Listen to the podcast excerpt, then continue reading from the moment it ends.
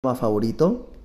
Qué difícil nos vienen las palabras al rezar y cuán fácil cuando conversamos con un amigo. ¿Cuánto nos emocionamos cuando un partido de fútbol se extiende al tiempo suplementario y cuánto nos quejamos cuando una misa es más larga del usual? Lo difícil que es leer un capítulo de la Biblia, pero qué fácil leemos 100 páginas de una novela popular o de un periódico deportivo? Cómo las personas desean los asientos del frente en cualquier juego o concierto, pero cómo hasta se esfuerzan para buscar asientos en la parte de atrás de la iglesia. ¿Qué necesitamos dos o tres semanas de aviso para responder a un evento de la iglesia, pero ajustamos nuestros compromisos sin previo aviso para otros eventos, aunque sea en el último momento?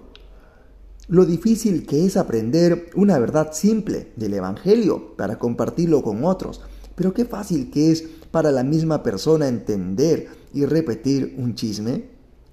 ¿Cómo creemos lo que dicen los periódicos? Pero ¿cómo cuestionamos lo que dice la Biblia?